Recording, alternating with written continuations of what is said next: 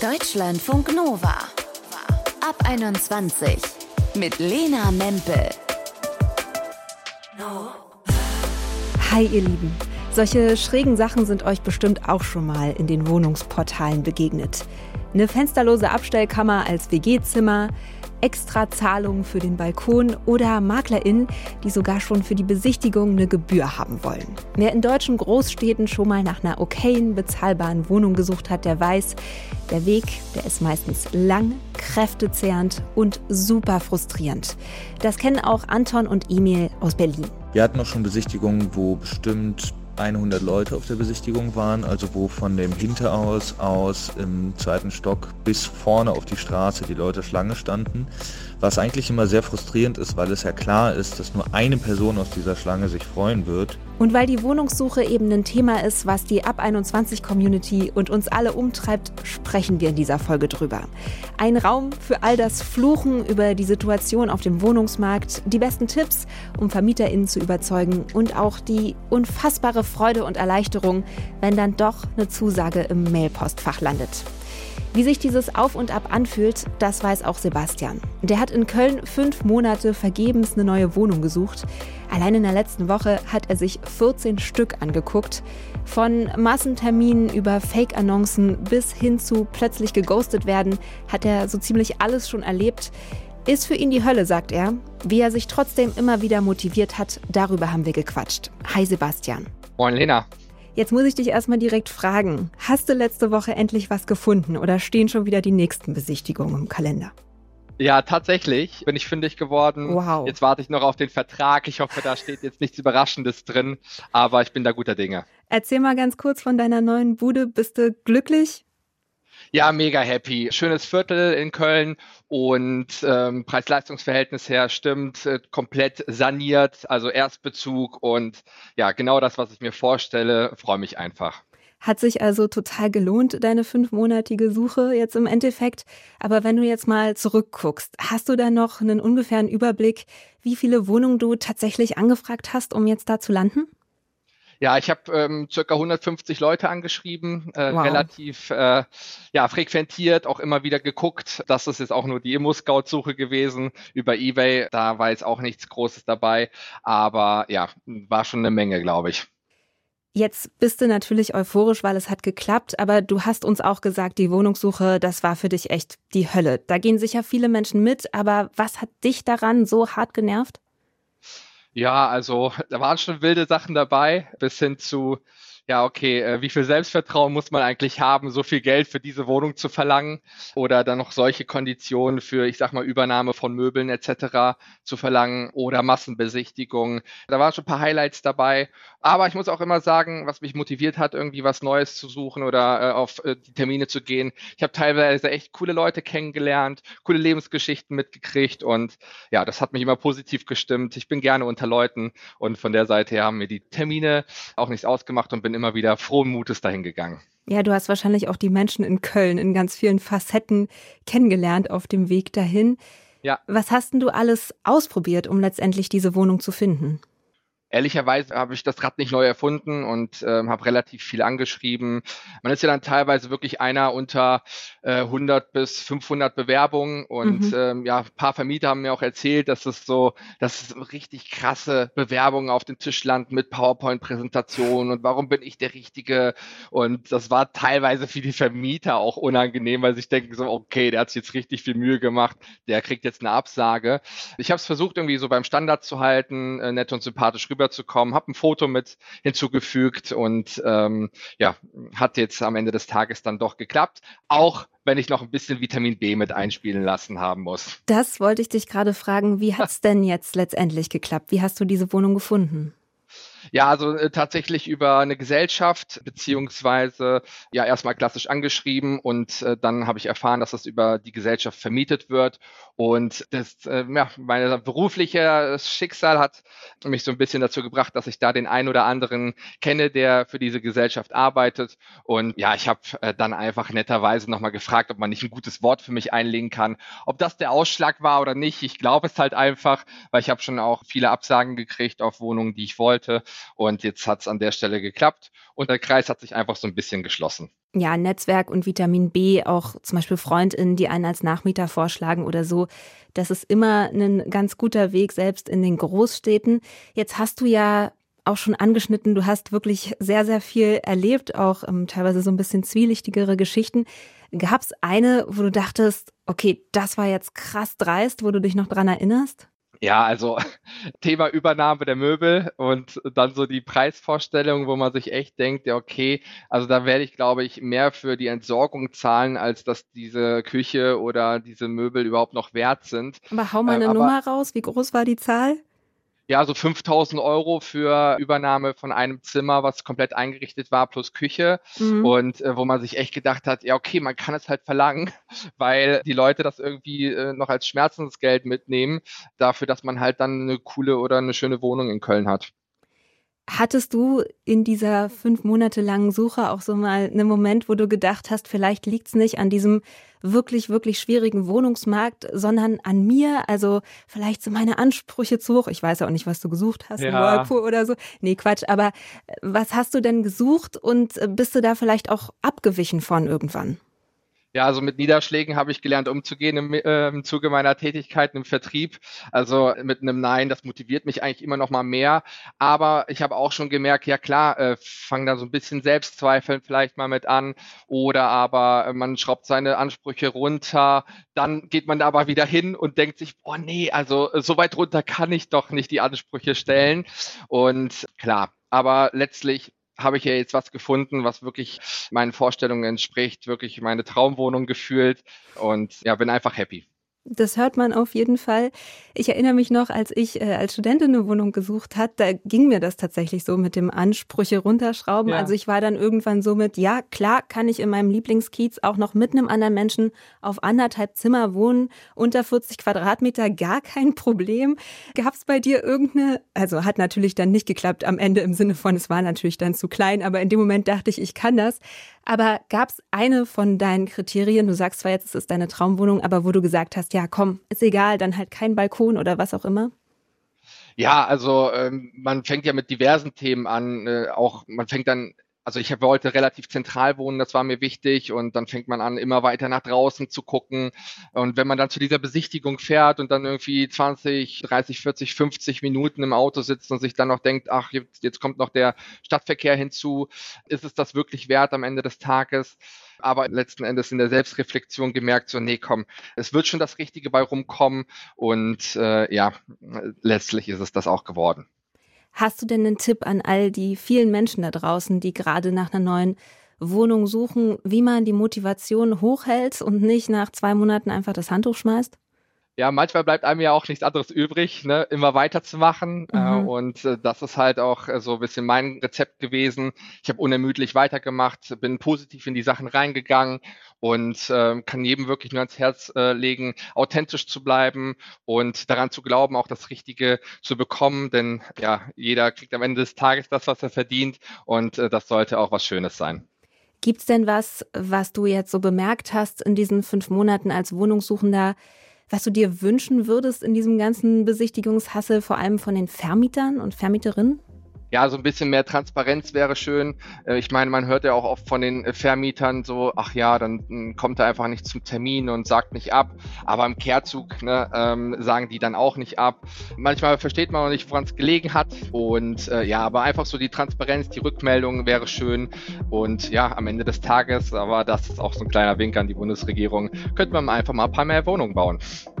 Sebastian hier bei Deutschlandfunk Nova. Auf jeden Fall kein Mensch, der leicht aufgibt. Fünf Monate hat er nach seiner Traumwohnung in Köln gesucht oder zumindest nach einer Wohnung und am Ende hat es auch geklappt. Danke dir für deine Zeit und ich drücke dir die Daumen, dass dieser Vertrag bald unterschrieben ist. Danke.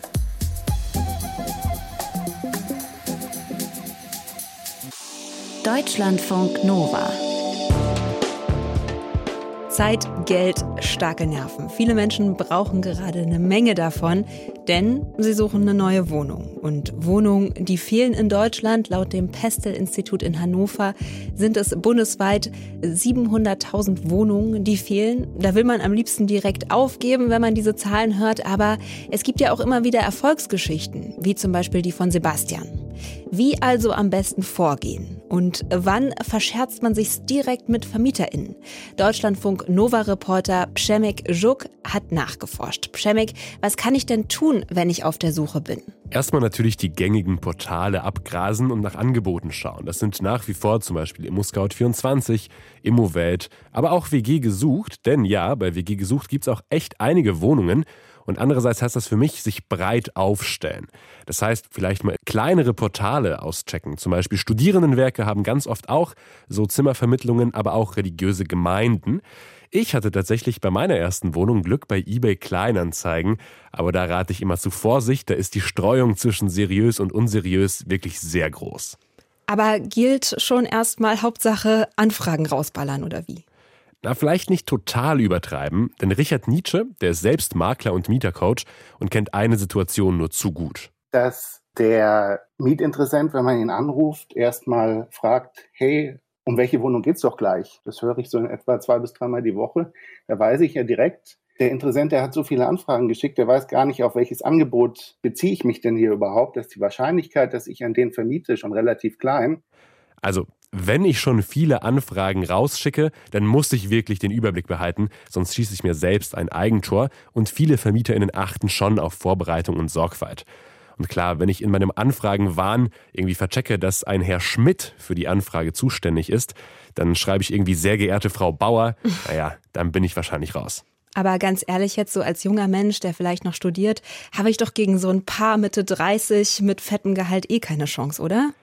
Das stimmt so zum Glück nicht, zumindest laut Makler Richard Nietzsche. Also es ist tatsächlich überhaupt gar nicht so, dass alle Vermieter immer den nehmen, der am allermeisten verdient, sondern die Vermieter suchen nach dem Mietinteressenten, der gut passt. Das kann zum Beispiel sein, dass der Interessent zum richtigen Zeitpunkt übernehmen kann. Es kann zum Beispiel auch sein, dass der Interessent eine besonders junge Person ist oder ein Berufseinsteiger oder ein Paar, ja, weil die Vermieter vielleicht auch jemanden suchen, der nach zwei, drei Jahren wieder auszieht. Ihr müsst also keine Millionäre sein, aber eine Sache solltet ihr, und das ist im Gedächtnis bleiben. Das geht zum Beispiel mit einer kleinen Bewerbungsmappe, mit einem Bild.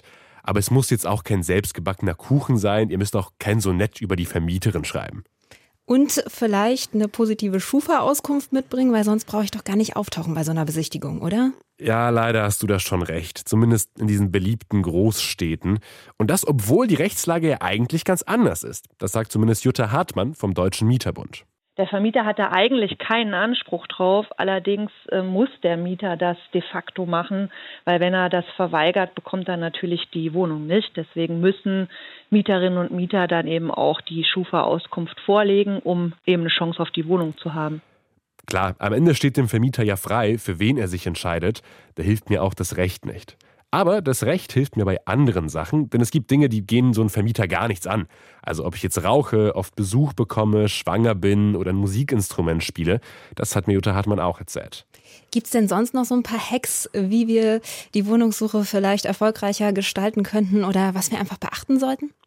egal wie naiv es klingt, einfach nicht von Misserfolgen entmutigen lassen. Und das geht so ein bisschen generell für die Wohnungssuche.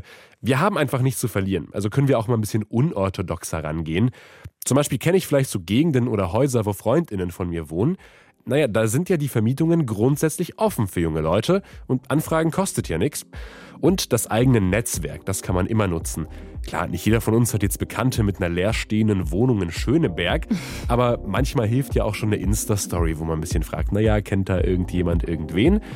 Und wenn ich schon das Glück habe, dass ich eine Wohnung habe und ich suche nur eine neue Wohnung in der gleichen Stadt, dann ist der Wohnungstausch wirklich eine gute Option. Eine Wohnung finden in deutschen Großstädten. Das ist echt eine Challenge inzwischen, wie ihr am besten vorgeht und eure Chancen auf eine schöne Bude verbessert. Deutschlandfunk Nova Reporter Pschemek Juk hatte die Infos.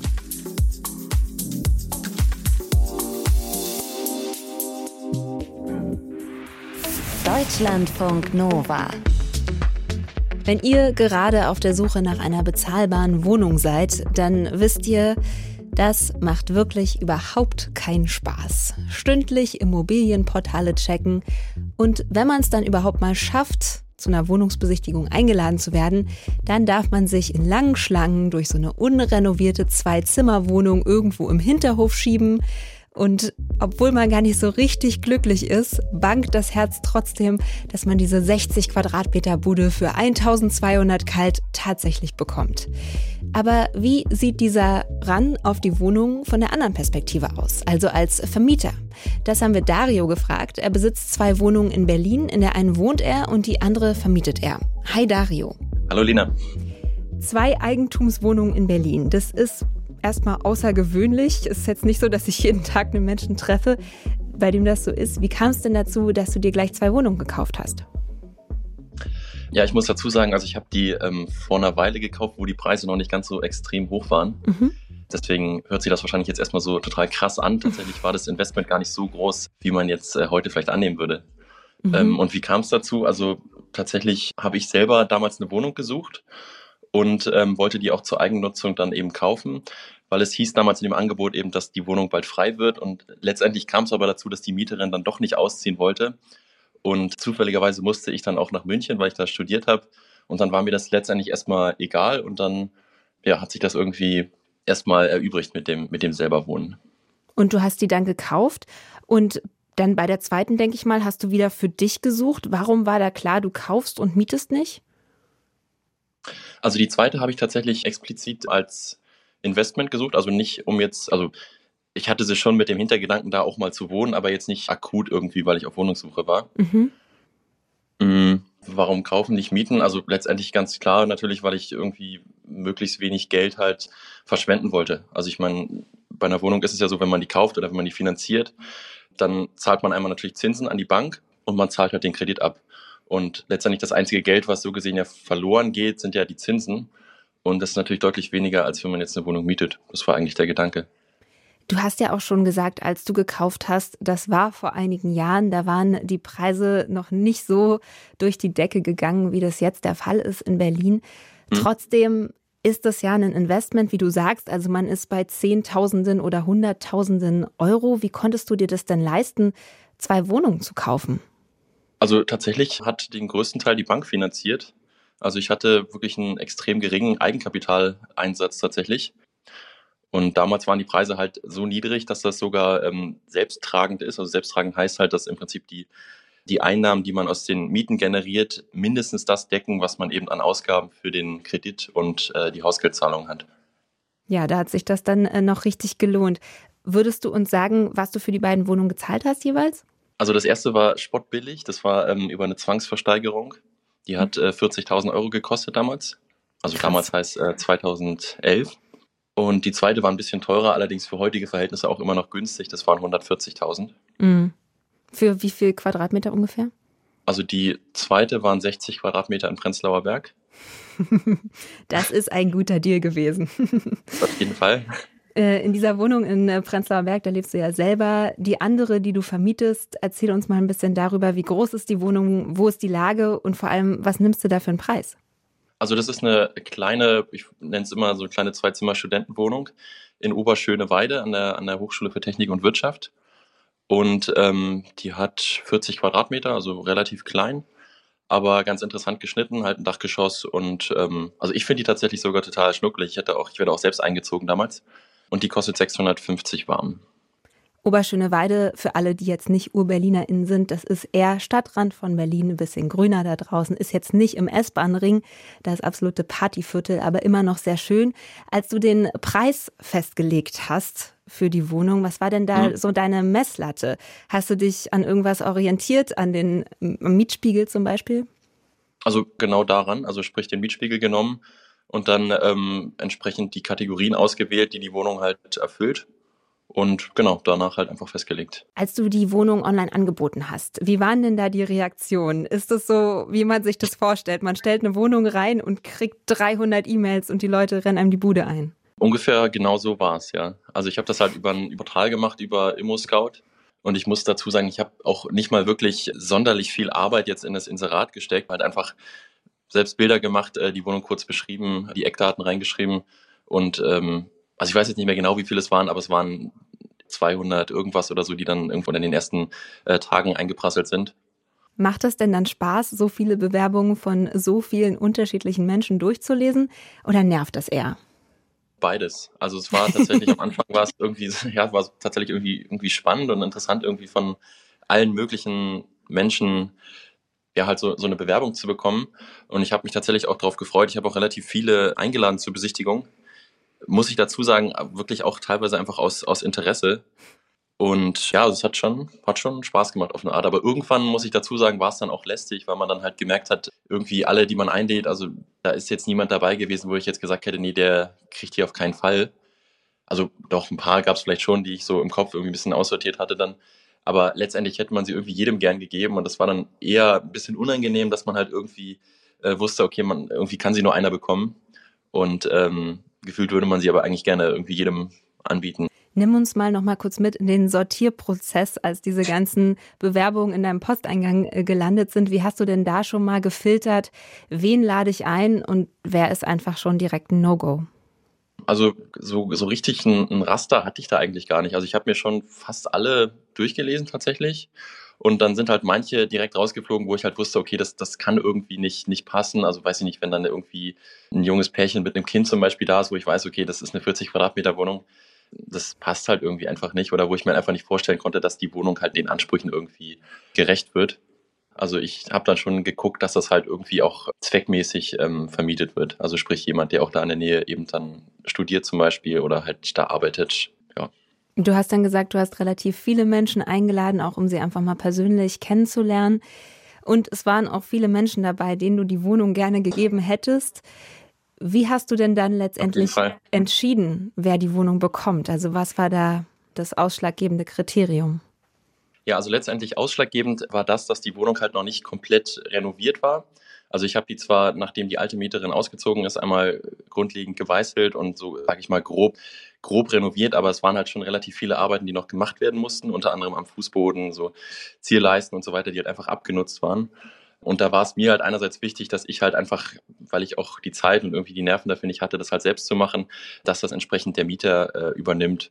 Und da hatte ich einfach das beste Gefühl, weil da auch äh, die Eltern mit bei waren und von dem Vater halt das Gefühl hatte oder der mir glaubhaft gemacht hat, dass er das eben, dass er das macht und irgendwie hat das einfach so, das, das war einfach das beste Bauchgefühl, wo ich dachte, okay, da weiß ich, da ist jemand, der kümmert sich um die Wohnung, der macht das auch ähm, vermutlich fachgerecht und das war letztendlich nachher das entscheidende Kriterium. Also spielt auch sowas wie Bauchgefühl neben schönen Bildern und Gehaltsnachweisen vielleicht eine Rolle bei so einem Wohnungszuschlag. Du sprichst ja auch aus einer Vermieterperspektive. Gibt es da sowas wie einen perfekten Mieter in der Vorstellung? Ja, also den perfekten Mieter weiß ich nicht, vielleicht nicht. Also ich finde, also das Allerwichtigste ist halt, dass, es, dass er einem irgendwie persönlich sympathisch ist.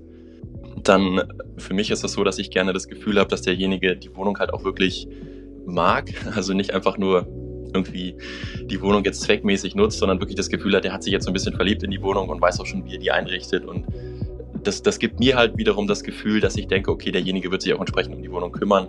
Ansonsten, was den Mieter jetzt so von den Eckdaten angeht, da bin ich jetzt auch gar nicht so nach dem Gehalt oder nach irgendwelchen, weiß ich nicht, Berufen oder Jobsicherheit und sowas gegangen. Also das war mir tatsächlich eher, eher unwichtig. Dario hier bei Deutschlandfunk Nova. Er vermietet eine Wohnung in Berlin. Dankeschön für deine Zeit. Gerne. Wie wir damit klarkommen, wenn wir uns eine Wohnung suchen müssen. Obwohl es viel zu wenig bezahlbaren Wohnraum gibt. Das war unser Thema in dieser Ab 21. Und vielleicht habt ihr ja irgendwann gesagt, nach Monaten Suche, kein Bock mehr auf dreiste VermieterInnen oder Besichtigungen mit 200 anderen Menschen. Ich mache was ganz anderes baut euch gerade einen Hof mit FreundInnen aus, lebt jetzt auf einem Hausboot oder seid in eine Genossenschaft eingetreten, dann erzählt uns gern von euren alternativen Wohnmodellen 0160 913 60852 ist die WhatsApp-Nummer zum Ab 21 Team. Könnt ihr hinschreiben oder eine Sprache schicken. Dann gibt es dazu bald vielleicht eine Ab 21 Folge. Und an alle, die gerade nach einer neuen Bude suchen, viel Durchhaltevermögen und Daumen drücken. Mein Name ist Lena Mempel. Schön war's mit euch. Ciao.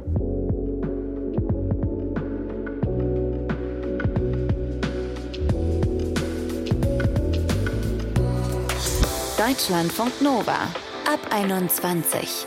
Immer Montag bis Freitag auf deutschlandfunknova.de und überall, wo es Podcasts gibt.